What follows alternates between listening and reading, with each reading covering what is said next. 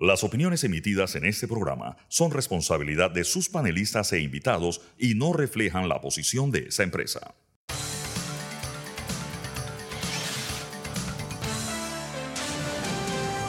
Mesa de Periodistas. Muy buenos días y bienvenido a Mesa de Periodistas de este viernes 17 de marzo. Gracias por acompañarnos hoy. Gracias por iniciar el día con nosotros. Les recuerdo, aquí usted recibe el análisis profundo y diferente que te pone al día. Les presento los temas que vamos a analizar en la hora de programa de hoy, en este viernes 17 de marzo, y vamos a hablar definitivamente del tema más importante en la agenda noticiosa, que es eh, la desaparición del fentalino, el hurto del fentalino de la caja del Seguro Social. Eh, las implicaciones, cómo van las investigaciones, qué pasa administrativamente, qué está pasando en el seguro, ¿no? Eh, con frecuencia escuchamos con los problemas de las atenciones a, los usuarios, el servicio médico, los retrasos para conseguir una cirugía, el desabastecimiento de medicamentos.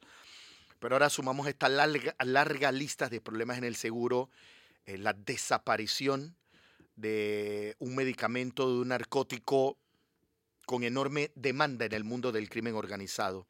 Vamos a hablar de qué pasó con el fentalino en la caja del Seguro Social. Vamos a dar un rápido repaso también por la caja del Seguro Social. Y en minutos estará con nosotros Francisco Bustamante, economista y ex subdirector de la Caja del Seguro Social. Con él vamos a hacer un, rápido análisis del tema. También vamos a hablar de eh, el futuro de Cerro Patacón. Hay dos competidores, dos empresas, empresas interesadas en administrar este vertedero eh, de basura. Les recuerdo que ya en las próximas semanas se cumple el plazo de la concesión de Urbalia y se está buscando quién se puede encargar de la administración de Cerro Patacón en medio de una crisis eh, de salud pública que ha generado este vertedero de basura. Y también hablaremos de otros temas, hacemos un rápido repaso de lo que hace noticia este viernes, entre ellos eh, eh, la canasta básica, los precios de la canasta básica y que hay un informe de la CADECO que asegura que ha bajado en los últimos meses. Bien, presentados los temas, presento quien me acompaña. Está conmigo Fernando Martínez. Buenos días, saludo a nuestros oyentes. Fernando, antes de presentar al, señor Bustamante, eh, creo que es importante anunciarles que como parte de las investigaciones de la desaparición de este fentalino en la caja del Seguro Social, en donde tenemos muy hay muchas interrogantes y muy pocas respuestas hasta ahora, ayer el Ministerio Público realizó una diligencia, una inspección ocular en el complejo metropolitano de la Caja del Seguro Social, eh, precisamente en el departamento de farmacias de, eh, de este hospital. ¿Cuáles fueron los resultados? Se conoce muy poco. Eh, el Ministerio Público emitió un comunicado simplemente diciendo que se realizaron las, la diligencia en medio de todo este proceso de investigación que apenas empieza. Fernando Martínez, ¿qué esperas tú de lo que está sucediendo? ¿Cómo has visto a la administración de la Caja del Seguro Social y a las investigaciones del Ministerio Público? Bueno, eh, quiero señalar que la, la, llamada reserva del sumario vale para eh, el Ministerio Público, pero no para los administrativos o los, las autoridades de la Caja del Seguro Social. Puedo entender cierta reserva. O sea, eh, sí. obviamente si tú comienzas a decir, no, fulanito eh, oh. se estaba de acuerdo con Menganita y Menganita lo sacaba de tal manera o no sé qué, obviamente vas a poner, eh, le vas a advertir a los miembros, esto era una red, sin duda, difícilmente esto ha podido, lo ha podido hacer una sola persona y difícilmente se trate, se trata, perdón, de una red que solo sacaba fentanilo o sea, es muy probable que las pérdidas eh, de medicamentos, eh, narcóticos o no, drogas o no, etcétera, eh, abarquen otros, otros rubros, por decirlo de alguna manera, y la lesión sea mucho mayor. Es muy probable, o sea, eso está dentro de las probabilidades. Y yo sí creo que hay, hay que pedirle a las autoridades cosas que le voy a pedir ahora al doctor Francisco Bustamante, las explicaciones de cómo es el procedimiento, de cuál es el modelo de gestión con que se administran los recursos del Estado que son puestos en manos de estas autoridades y que, y que su responsabilidad primaria es garantizar que el uso que se les dé sea el uso que establece o corresponde a las leyes. Pero no podemos preguntar más. O sea, yo como preguntón profesional, yo reconozco que hay ciertas cosas que no se pueden decir porque forman parte de la reserva o del proceso de investigación. Eh, eh, ese sería pues mi, primer, mi, mi, primera aproximación a un tema que lo que revela es una situación de caos administrativo que se suma. Sí, exacto. se suma la larga lista que construye el caos administrativo que incluso es heredado.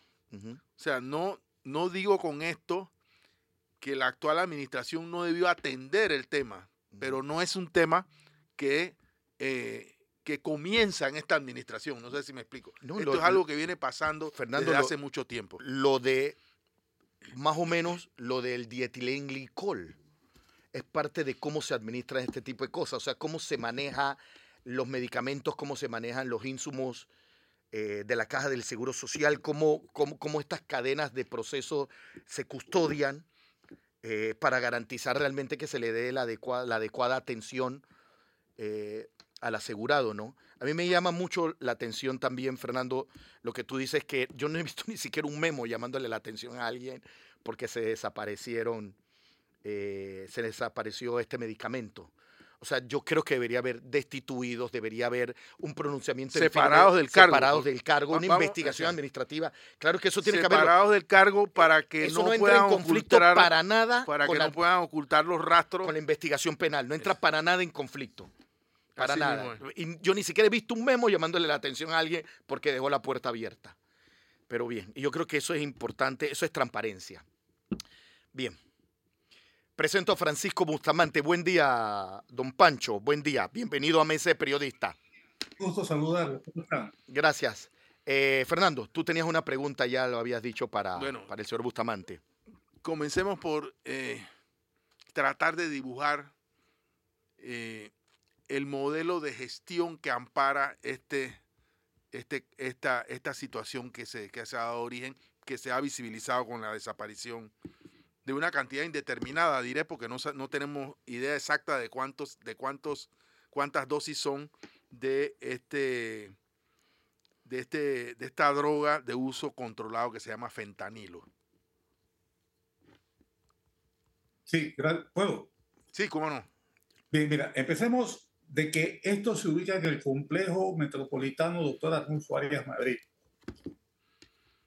Eh, Usualmente estas drogas no se tienen en inventario en, en, en, la, en, los depósitos de abasto, sino que los hospitales los compran directamente y ahí empiezan los temas. Mira, mm. en octubre del 2019, cuando yo llegué con el doctor Lao al Seguro Social, me tenían loco los funcionarios con que había que firmar las delegaciones y hasta que me explicaron que las delegaciones era que el director general que tiene una máxima de capacidad de compra de 250 mil dólares, tenía que firmar delegaciones a un montón de funcionarios para que compraran hasta esa suma sin pasar por el proceso de licitaciones y demás.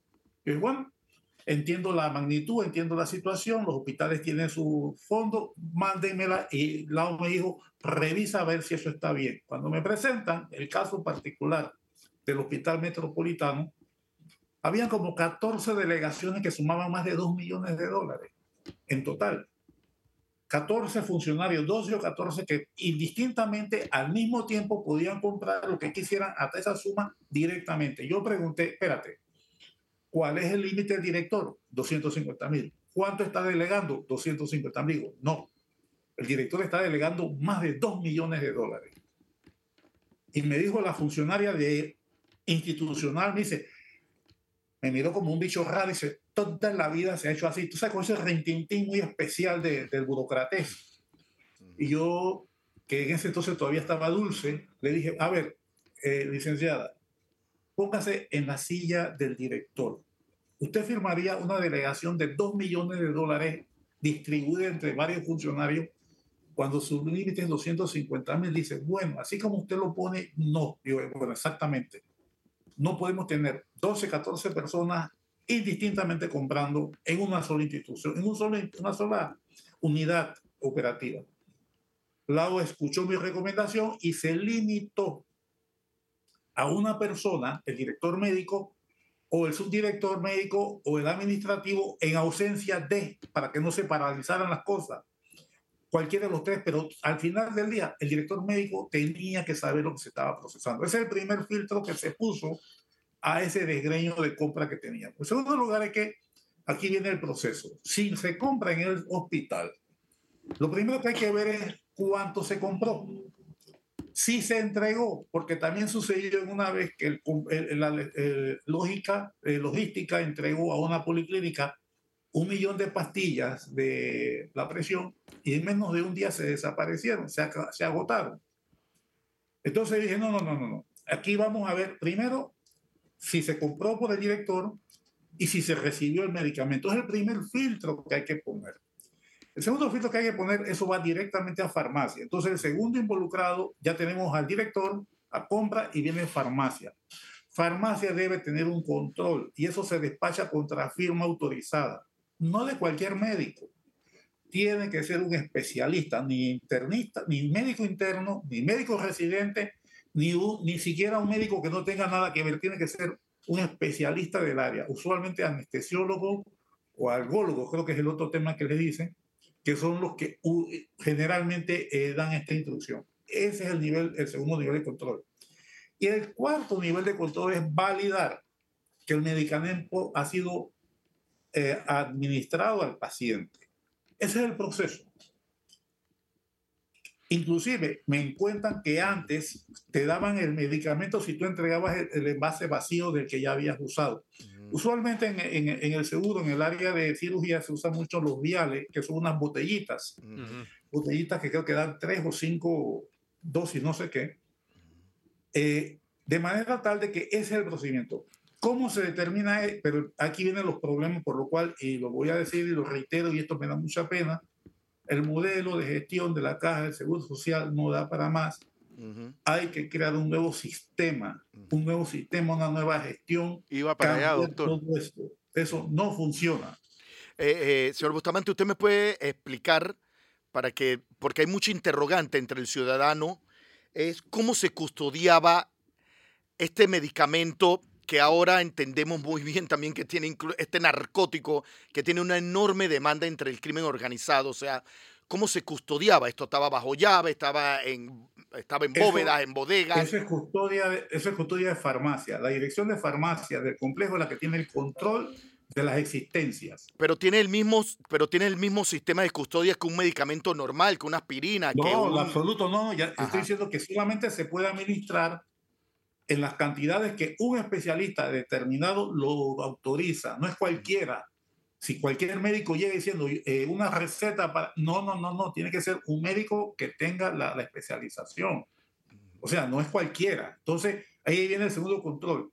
Farmacia estaba llevando el control, estaba entregándole a los médicos debidamente reconocidos o a cualquiera. Y aquí es donde viene el problema que ya ustedes lo adelantaron. Eh, cuando encuentran el maletín que un médico dejó, me imagino por los mecanismos de control y seguridad, que ha puesto la caja en cuanto a la entrada y salida de documentos porque se han perdido muchas cosas en el pasado. Me imagino que el médico vio eso y dejó el cosas para pasar y lo, pesca, y lo, lo pegaron, lo, agarraron. Eh, y se hace la auditoría. Según los informes de la caja, en 15 días encontraron un faltante de casi 20 mil eh, dosis. Y la pregunta natural es si en 15 días encontraste 20 mil dosis ¿Quién no me dice a mí que si hago una investigación de más meses me van a salir más? ¿Quién no me dice a mí si eso está pasando en otros hospitales que también pueden comprar medicamentos directamente? Entonces vemos que esto es una bola que va creciendo y lo que pone en evidencia es que los sistemas y controles del Seguro Social son ineficientes desde hace mucho tiempo y, la, y cuando nosotros entramos con el doctor Lao, la propuesta nuestra de gestión era la reforma profunda de los mecanismos administrativos, la informatización del tema y un proceso de selección de personal. Pero esa, esa es precisamente mi pregunta, doctor. ¿Por qué no tenemos un sistema de control de inventario que permita integrar no solamente la administración, eh, suministro, compra, eh, desabastecimiento de medicamentos, sino todos los procesos que corresponden a los temas de servicios. Y voy más allá, no solo de servicios médicos. Usted, creo que usted en algún momento nos dijo que el seguro había heredado dos sistemas de contabilidad que no se hablaban entre sí. Entonces, si, los sistemas de contabilidad no se hablan entre sí, estamos lejos de poder contar cuántas aspirinas se, suministran en la caja del Seguro Social. ¿Por qué cuesta tanto? Porque ya desde que entró esta administración han pasado ya unos cuantos años. ¿Por qué cuesta tanto hacer estos cambios que en otros lugares son se resuelven con un tema de un nuevo programa informático, una tecnología, un software, no sé.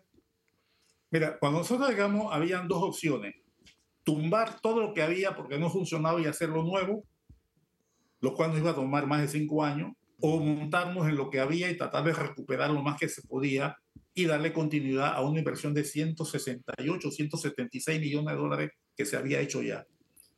Entonces se optó por la segunda opción para no perder todos los dineros habidos y porque había un material ya existente y se crearon dos niveles de trabajo, uno de reforma y uno de negocios diarios, business as usual, como dicen los gringos. Entonces se desarrolló una propuesta de modernización y se empezó a trabajar en los procesos. Eso se convirtió en una propuesta que consiguió el tortuoso camino que tienen estas reformas. Tuvo que ir primero a la Junta, Después de Junta tuvo que ir al MINSA, después del MINSA tuvo que ir al MEF, después del MEF tenía que ir al Consejo de Gabinete y en ese camino se llevaron dos años. Dos años. A mí me consta que miembros de la Junta Directiva delante de mí le preguntaron a las autoridades qué estaba pasando con el proceso. No, que estamos analizándolo, no, que falta un papelito, no, que falta aquello, y de alguna manera que yo no logro todavía explicar, hubo un atraso en la aprobación de ese mecanismo. Y eso obligó, vino la pandemia, efectivamente hubo una distracción de esfuerzo hacia el tema de la pandemia, y entonces vino eh, tratar de identificar una cosa tan sencilla como es cuánta plata le entra diariamente al seguro y cuánta plata está morosa. Eso no se pudo hacer nunca hasta que nosotros hace dos años, un año se pudo hacer, producto de que todo es manual en el seguro. Eh, Entiendo que después de mi salida, yo salí el 23 de febrero del año pasado, entiendo que finalmente se aprobó eh, por todas las instancias la inversión en la modernización de, de, los sistemas, que lo primero que tiene que dar es una, una eh, transparencia en los estados financieros. Parte del problema de los estados financieros del seguro es que son tan manuales, por lo que acabamos de comentar Fernando, de que eh, la Contraloría se abstiene de opinar. Entonces, ese sería uno de los primeros productos que tendría que salir y lo que efectivamente dice, ¿cuáles son los inventarios? Para darte un ejemplo de los inventarios, hace un par de años yo me encontré con que no se había hecho inventario en dos años. Yo dije, eso no puede ser, hay que hacerlo. Y el día que se terminó, llega el jefe de Abasto y muy orgullosamente dice, ya está hecho y tengo los cuatro inventarios. ¿Cómo los cuatro inventarios? Sí, tengo dos por cada año. ¿Cómo tienes dos inventarios por cada año? Dice, mira, resulta que tenemos cosas que están en los libros y cosas que no están en los libros. ¿Y no están en los libros? Los medicamentos que nos entregan, pero como no hay orden de compra, eh, no hay informe de recepción, o perdón, como no hay informe de recepción, porque la orden de compra estaba en proceso, o es un adelanto, o es un préstamo, ese inventario no entra a los libros. Entonces, ese lo tenemos. Y tenemos lo que está en libro para dos años. Esto no puede ser. Esto no es una manera, ni una tienda con todo el respeto de las abarroterías o los mini super, como se llama ahora, un mini super tiene mejor control de inventario que nosotros, que manejamos tanta plata. Vamos a la capacitación de los funcionarios.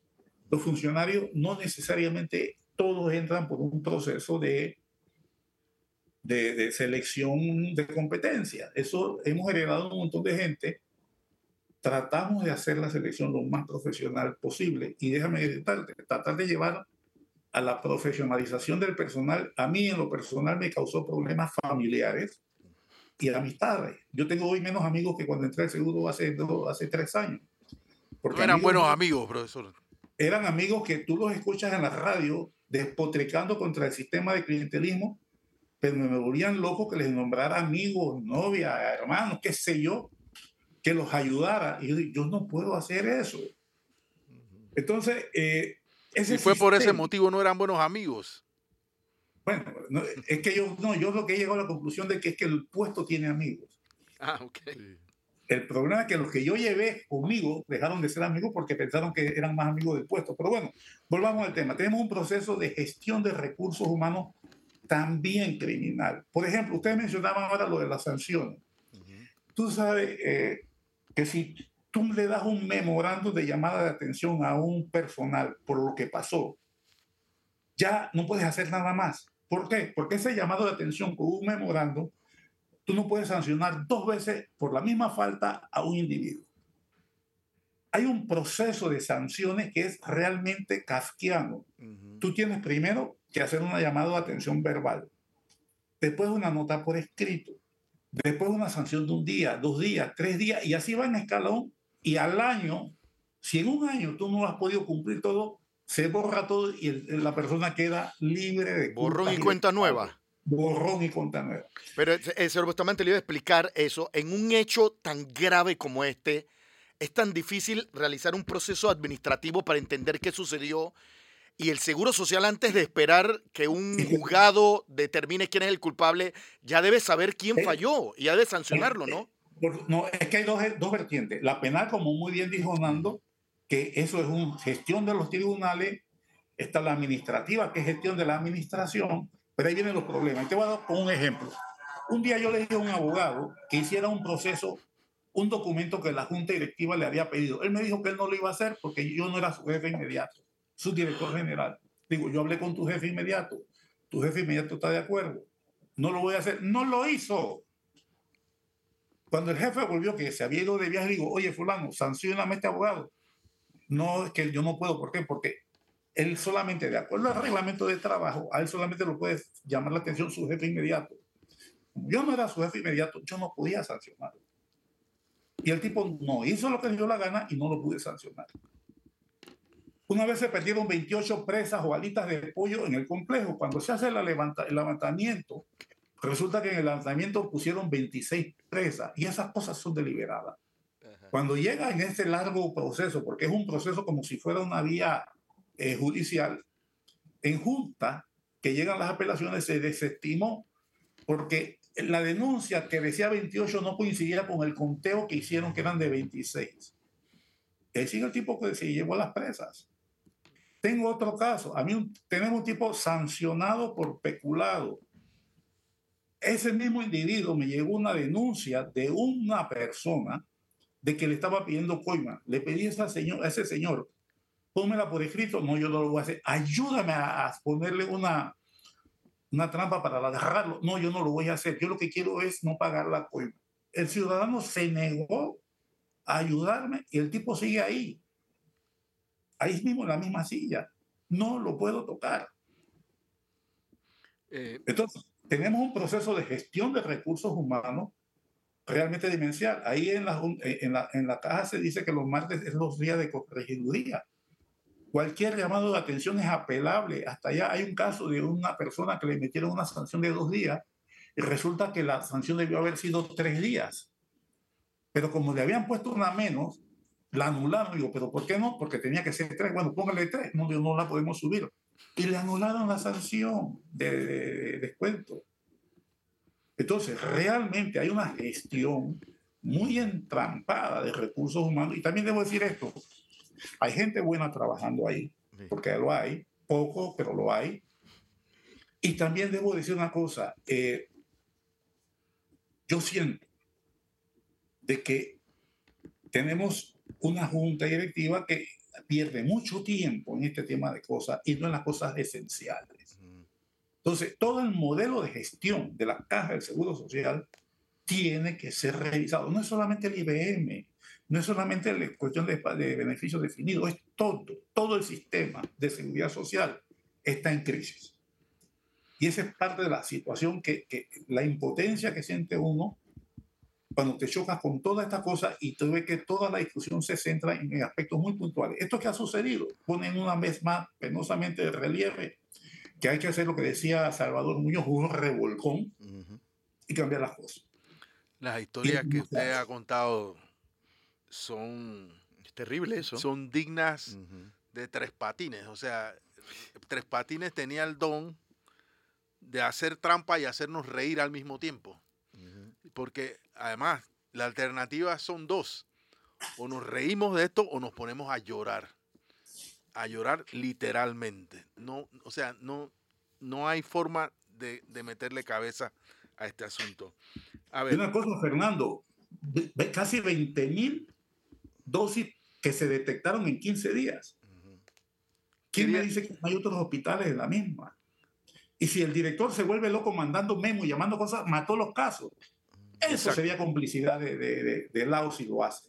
Exactamente. Y yo no creo que Lao sea tan imbécil como para hacer una cosa de ese tipo. Sí, sí. Es un hombre muy inteligente. Sí.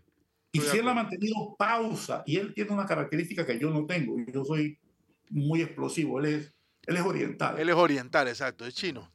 Es chino, eh, y eso le ayuda mucho. Él pondera mucho sus pasos. Y yo estoy seguro que él está haciendo esto con toda la ponderación del caso, porque donde él ya haga una sola llamada de atención, ya está sancionado. No lo puede sancionar dos veces por el proceso. Sí, eh, eh, tiene que esperar. Eh, lo entiendo perfectamente. Pues él tiene que armar muy bien todo, con mucho cuidado, con mucha cosa. Él lo sí, me imagino que los habrá separado, los habrá trasladado, es lo que yo habría hecho pero no puede sancionarlo hasta que no tenga todos los elementos, todo armado. Ahora, el peligro. Dirección médica, compra, farmacia, médicos y los, inclusive las enfermeras también que ponen las dosis. y 20 unidades perdidas en 15 días. Eso no es tráfico de hormiga. Eso me hace a mí temer que sea una cosa mucho más peligrosa. A ver, eh, yo, ya que usted lo ha mencionado, yo quería ir aterrizando en el tema de los, el sector administrativo que trabaja en la caja y el asunto de si hay un número importante de estos administrativos que responden a mecanismos clientelistas de acceso a la institución.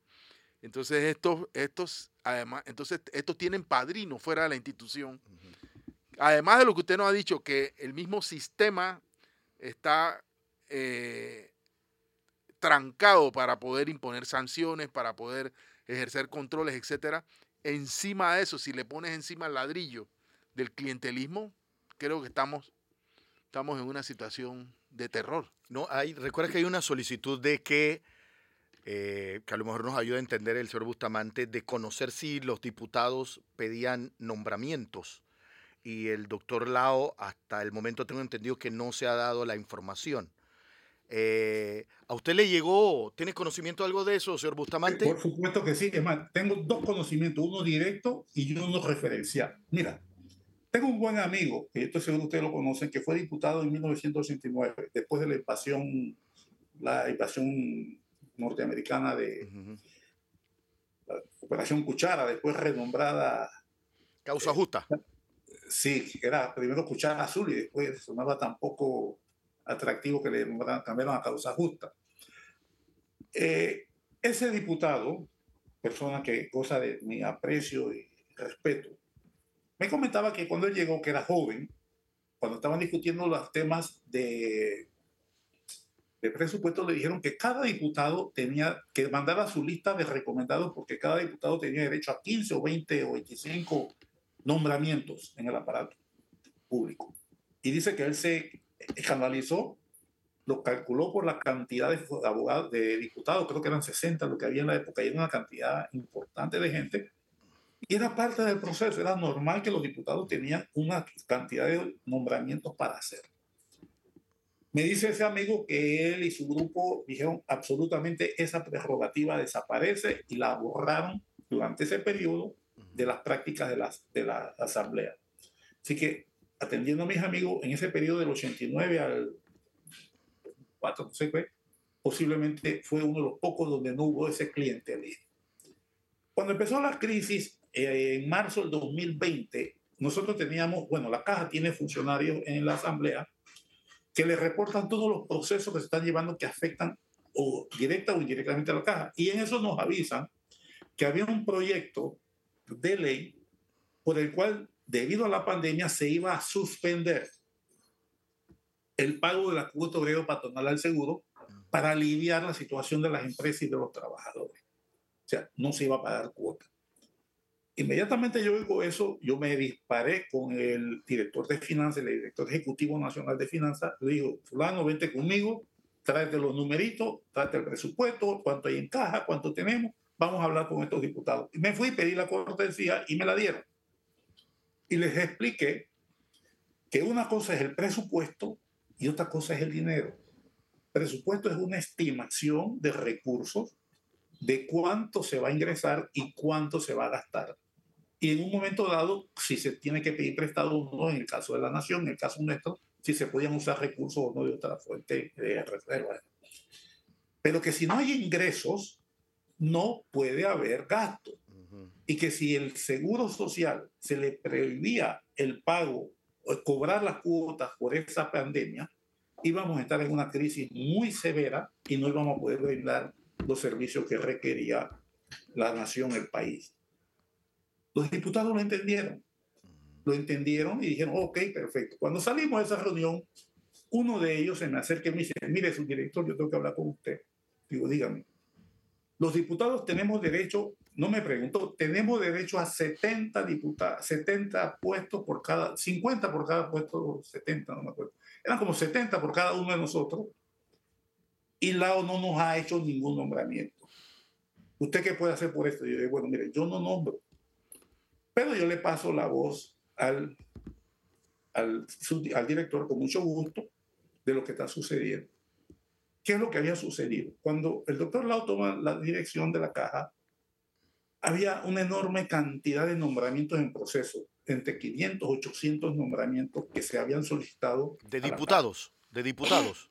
De todo mundo ahí había. Y estaban listos. Y Lao pidió y obtuvo del director saliente que ninguno de esos nombramiento se iba a procesar. Entonces, cuando nosotros entramos a la caja, la primera acción del doctor Lau fue eliminar todos esos nombramientos. Yo me imagino que eso generó en algunos de los recomendadores molestia porque ellos esperaban resolver parte de su clientela con esos temas, ¿no? Entonces, eh, así surge este tema de que las personas entran al seguro eh, y hay otra forma de entrada, hay muchas familias, hay familias enteras, papá, mamá, esposa, hijo, nieta, sobrino, toda la familia mete, uno mete al otro. Eh, yo traté de parar eso y sentí que había mucha resistencia, pero también se da esa situación.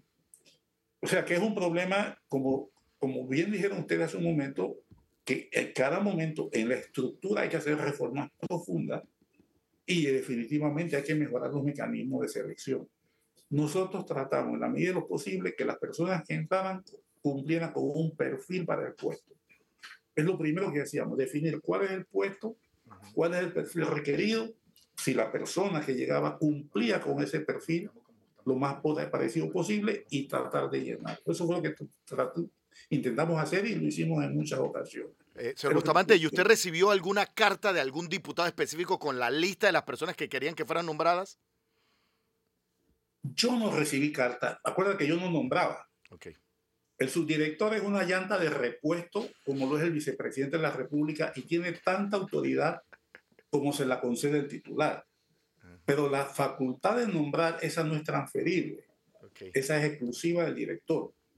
La única forma que yo podía hacerlo era que yo estuviera encargado del puesto y como nunca lo estuve, solamente una vez, como por cinco o seis días que el doctor Lagos viajó, eh, yo no estaba en condiciones de nombrar a nadie, así que a mí nadie me tomaba en cuenta para pedirme ese tipo de cosas. Pero sí, pero sí es una práctica que presiona la caja del Seguro Social entonces. Hay una presión, yo creo que el mismo Martí lo dijo una vez, dijo que si me mandan personal técnico con mucho gusto, pero te mandan gente que no lo hay. Mira, ya te digo, yo tuve problemas familiares porque yo tengo una sobrina que es abogada con una maestría no sé en qué y mi hermana dejó de hablarme porque dice, métela de cualquier cosa. Y digo, no, no tiene el perfil, pero es tu sobrina, no tiene el perfil.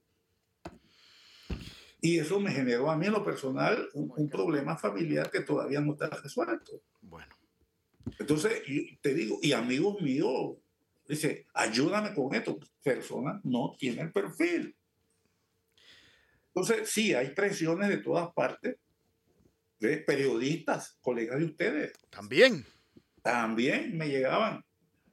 Eh, Bueno, o sea, lo que te quiero decir es, eh, eh, de todas partes te llega, porque la situación del empleo en Panamá y todo el mundo aspira a un puesto en el gobierno y hay una ventaja. Si tú entras a la caja del Seguro Social, entraste el día 10, el día 20, está- el día 15 estás cobrando, porque la caja administra su fondo. Si tú entras al gobierno, sí. tienes que esperar varios meses mientras Demora. sigue todo el proceso que llega. La caja no tiene esa condición, entonces es un puesto preciado. Si además tú tienes la ventaja que a los dos años eres inamovible, todo el mundo quiere estar en la caja, aunque los sueldos sean bajos. Francisco Bustamante está con nosotros hoy en Mesa de Periodista haciendo un análisis eh, de la caja del Seguro Social a partir de lo sucedido con el fentalino.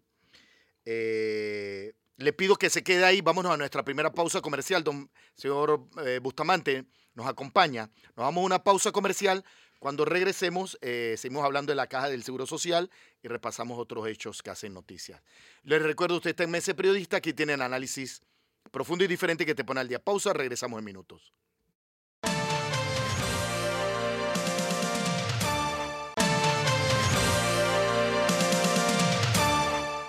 Les reitero la bienvenida a Mesa de Periodistas de este viernes 17 de marzo. Gracias por acompañarnos hoy.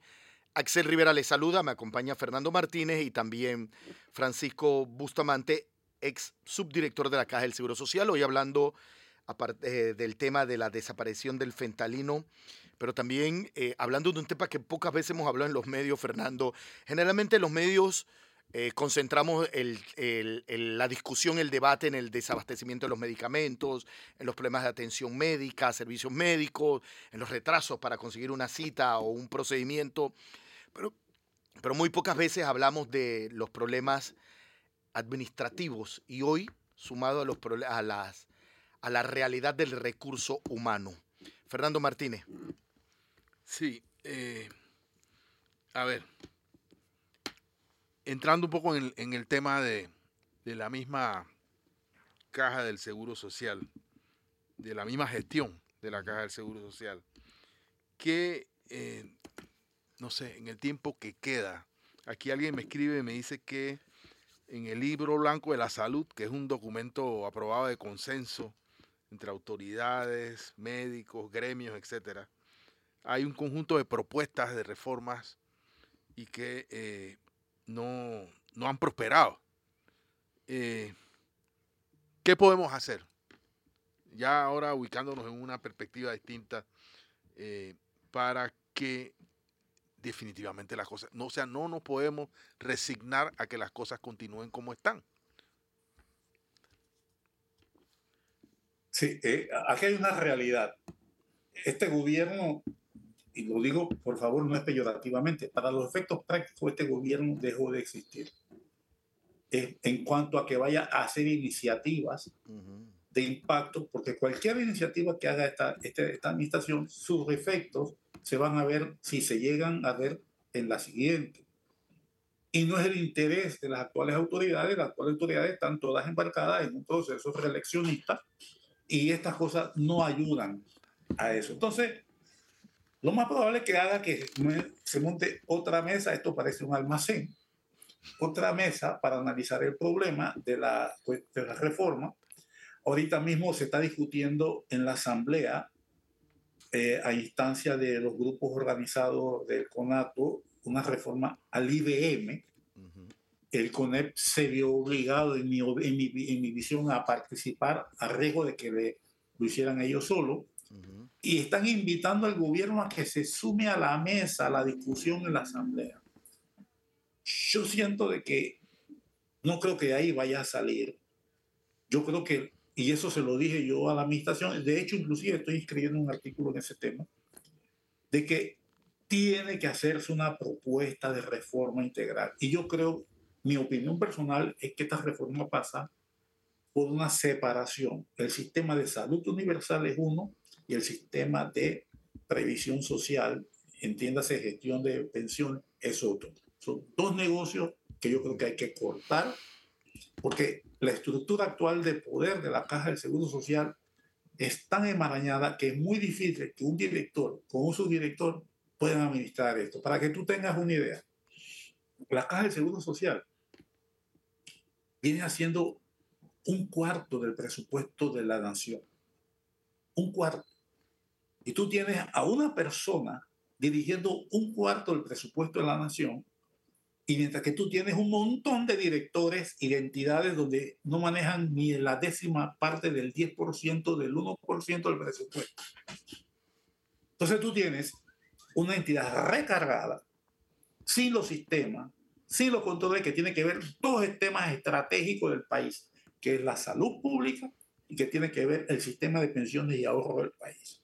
Ese modelo funcionaba cuando éramos pocos, funcionaba cuando la nación estaba en su inicio, pero amerita un cambio drástico. Yo creo que hay que hacer el sistema universal de salud con su financiamiento bien identificado y su gestión y su control y un sistema de gestión de los fondos de inversiones de, la, de los jubilados. Que no estoy hablando de privatizarlo, entendamos, no estoy diciendo que se lo den a las empresas privadas, porque tiene que ser un modelo distinto. El actual modelo de la Caja del Seguro Social descansa en que para funcionar depende de empresas formales. Y la tendencia moderna de los sistemas es que los trabajadores son independientes o informales, en Panamá y en todo el mundo. Entonces, los mecanismos de gestión de la caja no están orientados hacia esa nueva realidad del mercado laboral y empresarial. Y las leyes que tienen nos lo limitan también. La modernización de los sistemas es una cosa que tiene que hacerse y yo creo que es lo que, es lo que se puede avanzar. Yo te doy una idea. Un porcentaje que no llega al 30% de los, de los expedientes de las personas que están en jubilación tienen algún grado de sistematización. No están digitalizados, están microfilmados. ¿Tú te acuerdas cuando se hacía la microfilmación? Que habían unas lámparas, unas máquinas que tú le dabas vuelta. Me acuerdo perfectamente. ¿Te acuerdas? Yo, fui, yo investigué con esa, ese sistema. los documentos que están, digital, que están formalizados, informados, son en ese sistema. No están digitalizados. No hay un sistema, no hay un archivo nacional. Si tú vas a los depósitos, la caja del Seguro Social, tú ves los archivos, toneladas de papeles echadas en las esquinas, mojados, dañados. Porque no hay un sistema de documentación serio. Entonces, yo traté de hacerlo y me chocó con que eso no era una prioridad y sí se avanzó un poco en prestaciones económicas, que es el único que tiene un poquito. El resto no existe el sistema. Sin embargo, curiosamente, y ahí entra el manejo de estos, estos, estos, estos, estos estos fármacos. Si tú estás llevando a mano toda esa cantidad, imagínate 20 mil dosis despachadas en 15 días. ¿Cómo tú puedes llevar el control de eso manualmente? Si vamos al, seguro, vamos al complejo, el complejo tiene como 5 mil, 6 mil trabajadores. El 20% tiene descarga laboral porque tienen algún problema de salud. Y la mayoría están en aseo y en limpieza. Oh. Y en lavandería y cocina. O sea, ¿qué, qué significa ahí? que tú tienes ahí mil y tantas personas que no están trabajando las ocho horas porque tienen ese problema. Te voy a contar otro que me llegó hace poco. Dos médicos de una especialidad, dos médicos, la misma especialidad. Uno está, atendió en 15 minutos, en 45 minutos, 15 pacientes. El de al lado, en 45 minutos, atendió tres pacientes. El protocolo de atención médica de un especialista, de un médico, son 15 minutos por paciente y atienden 16 al día. Es decir, los comprimen en cuatro horas. ese médico, y yo lo reporté, dije, este médico está metiendo en una, menos de una hora a los 15 pacientes. Pacientes que han esperado meses o hasta años para esa cita. ¿Cómo controlas tú eso manualmente? Solo cuando... Y, y la gente que se queja son las más humildes, que te lo dicen a ti, pero no se atreven a alzar la voz. No hay quien hable por ellos. Entonces, el problema es mayúsculo y vamos a una escala superior. Todo el mundo quiere atención de salud, pero nadie quiere pagarla. Queremos un estado de bienestar y decimos, es que en Suecia lo tienen, en Francia lo tienen, pero ya tú pagas el 50% de tu sueldo en impuestos y se administra lo mejor posible. Claro. Don Francisco Bustamante, muchas gracias. Gracias por acompañarnos hoy en Mese Periodistas, eh, haciendo un análisis interesante de lo que sucede en la caja del Seguro Social, más allá de, la desaparición de este medicamento narcótico.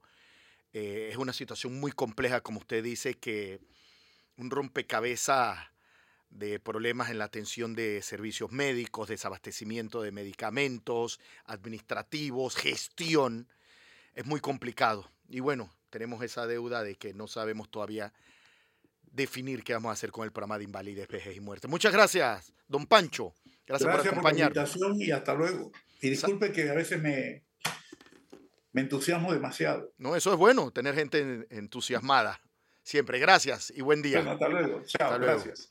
Bien, Fernando, vámonos a nuestra segunda y última pausa comercial. Cuando regresamos, rápido un repaso por aquellos hechos que hacen noticias. Usted este mes periodista, aquí tiene el análisis profundo y diferente que te pone al día. Pausa, regresamos en minutos.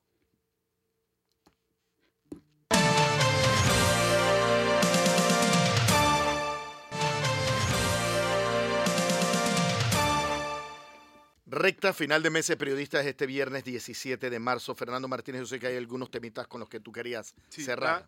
probablemente lo vamos a tocar con más extensión, pero ya se nos acabó el tiempo la próxima semana. Pero yo quiero señalar rapidito, hacerme la pregunta. Ya se anunció que eh, en esta súper rápida convocatoria a licitación para administrar Cerro Patacón hay dos competidores lo que yo no entiendo, por favor que alguien me explique, es por qué Urbalia, después de todo lo que se ha dicho, sigue siendo uno de esos dos competidores. No entendí. O sea, he escuchado al ministro de Ambiente, he escuchado al director de, la autoridad de aseo, he escuchado a todo el mundo decir que Urbalia ha incumplido, que ha fallado. Sin embargo, ahora resulta que Urbalia además tiene el, el precio menor. Así que capaz de que todo este ruido que se hizo alrededor de Patacón no era más que una carantoña para darle dos años más de contrato. Y yo, yo, lo que había entendido era eso, que la concesión lo que buscaba era quitársela. Exacto. O sea, experimentar con otra empresa. O generar un mecanismo de transición, porque ya eso hay que cerrarlo, etcétera. Bueno, no se puede cerrar ahora porque no está el otro lugar, pero no, esta, esto, esto tiene un, un tufo a patacón, por decirlo de alguna manera. Bueno, eh, también hay una, una licitación para la compra de Digicel y solamente hubo un un postor. Ya el director de la CEP ha dicho que se va a hacer una segunda convocatoria, que es lo mejor que puede pasar. 30 días, creo que eh, lo establece porque no me hace sentido, de nuevo. Los procedimientos por ley. Que eh, una cosa como esta, yo siento que aquí hay un nivel, no voy a decir de monopolio porque estaría haciendo una acusación y después, pero un nivel de acaparamiento en torno al tema este de las empresas telefónicas y lo que debería garantizar el Estado es que exista la mayor competencia posible. Para eso existía Diesel, para disputar una parte del pastel. Eh, bueno, y lo último que no nos alcanza, pero lo podemos ver la otra semana, es que según la CEP, la canasta básica bajó. La Codeco, la Codeco. La Codeco, perdón. Y yo considero que esta forma de medición de la canasta básica eh, se convierte en un ardid y que eh, yo no sé cuál es la aritmética de la canasta básica, pero eh, todo a quien tú le preguntes en este país si ha bajado el costo de la vida, todo el mundo te dirá. Eso, eso es lo que, te voy a decir. Sí puede bajar aritméticamente el costo de la canasta básica, pero eso no implica una, una rebaja en el costo de la vida. Incluso te recuerdo que la canasta básica no incluye productos, por ejemplo, los de limpieza que tú, que tú gastas mucho en tu residencia. Lo que pasa es que la canasta básica no es tan básica. Eh, hay algo de eso, hay algo de eso. Pero sí puede ser que la aritmética, que visto en números, sí puede ser que la canasta básica haya bajado. Que eso impacte mi costo de la vida, eso es otra cosa.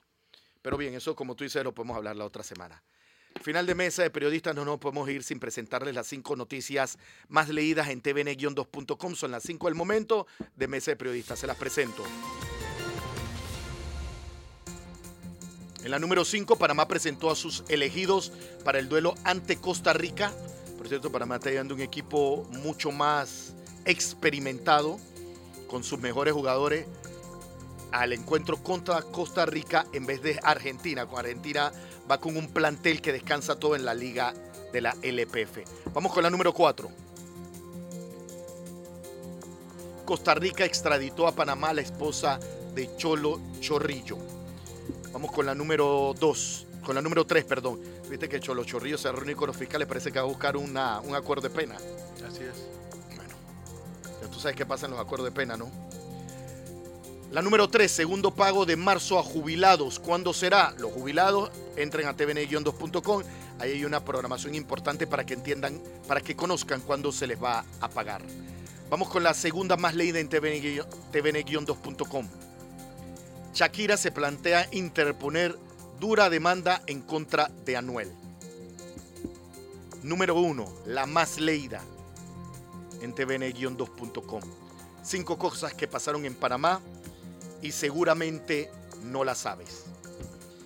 Yo también les recomiendo, además de las cinco más leídas, yo también les recomiendo una nota muy interesante, Fernando, que yo sé que te gusta. Yo, se llama Historia de Panamá. Ruta colonial de Gorgona podría estar en riesgo debido a una construcción. Un tema, contenido exclusivo de nuestra página web. Yo sencillamente diré, no puedo entender que en este país nosotros no protejamos nuestra historia y que le demos un valor crematístico a un tema que tiene un valor delegado por generaciones y generaciones. Alguien dijo que la ruta de Gorgona no existió o que no es relevante. Por favor, no, no, no nos faltemos al respeto de esa manera. Por el valor que pueda tener ese pedazo de terreno. Ya hemos invadido las rutas coloniales. Por cierto, las rutas coloniales de Panamá, la forma en que se comunicó eh, el imperio español y buena parte de Europa entre un océano y otro, que hizo posible la, la conquista y colonización de prácticamente toda Sudamérica, tiene un enorme valor histórico y aquí no, no hemos hecho y no estamos haciendo casi nada para preservarlo. Al contrario, le estamos dando el valor, un valor catastral, un valor eh, de, de, especulación inmobiliaria. Eso no puede ser. La, en la historia no tiene precio. Entonces, eh, recomendamos te... la lectura, pero recomendamos conciencia frente a un tema bueno, fundamental. Qué mejor forma de generar conciencia que conociendo, ¿no? Exactamente. Hay que informarse. Historia de Panamá, ruta colonial de Gorgona podría estar en riesgo debido a una construcción. Contenido exclusivo de tvn-2.com. Bien, final de mes de periodistas. Los esperamos el lunes, 8 en punto de la mañana, TVN Radio 96.5. TV Max, el canal de YouTube de TVN Noticias. En Spotify nos puede escuchar y en TVN Paz. Fernando Martínez, nos vemos el lunes. Hasta el lunes. Eh, Ricardo y Agustín, gracias por el apoyo técnico. Yo los espero el lunes a las 8 en punto de la mañana. Usted tiene un compromiso aquí con Mesa de Periodista, con el análisis profundo y diferente que te pone al día. Hasta el lunes.